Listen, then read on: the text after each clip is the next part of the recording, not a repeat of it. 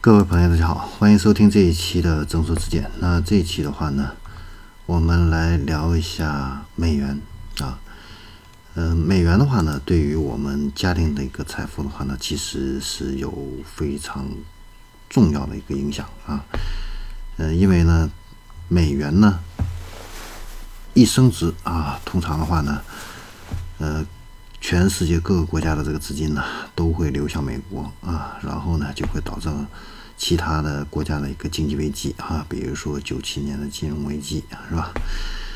所以呢，美元呢这个升值贬值的话呢，对整个全球的一个经济影响的话呢，都是比较大的。那现在的话呢，美国是从二零一六年开始啊，进入这样的一个贬值的一个周期啊。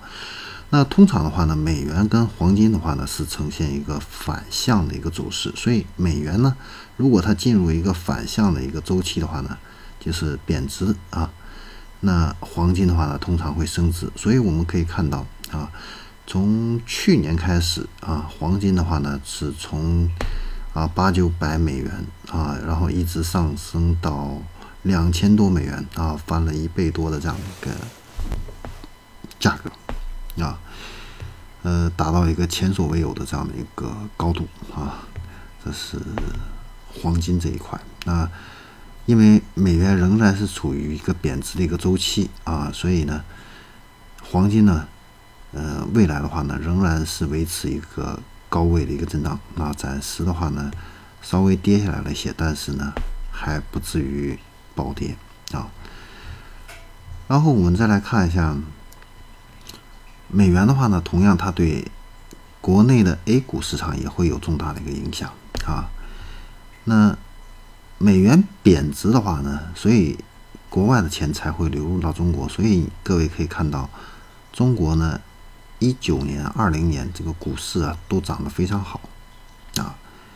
那这个涨势什么时候有可能会中断呢？就是美元呢恢复涨势的时候。恢复涨势的时候，那美元的这个强弱的周期的话呢，通常是十二年，十二年为一个周期。那上一次美元的这个低点呢，是在二零一一年开始的，所以呢，如果再加上一个十二年的话呢，就是二零二三年。也就是说，二零二三年的话呢，美元呢会。重启这样的一个涨势啊，那同样的话呢，二零二三年的话呢，A 股的话呢，有可能会达到这样的一个小高潮啊，达到一个历史性的一个高点啊，伴随着美元的这样的一个企稳，然后开始升值的话呢，A 股呢会随之下跌。啊，所以呢，二零二三年之前，A 股的这样的一个投资机会，大家呢还是要能够把握住的啊，因为这个是宏观经济谁都左右不了的一个事情啊。好，那这一期的话呢，我们就跟大家分享到这里，我们下期再见。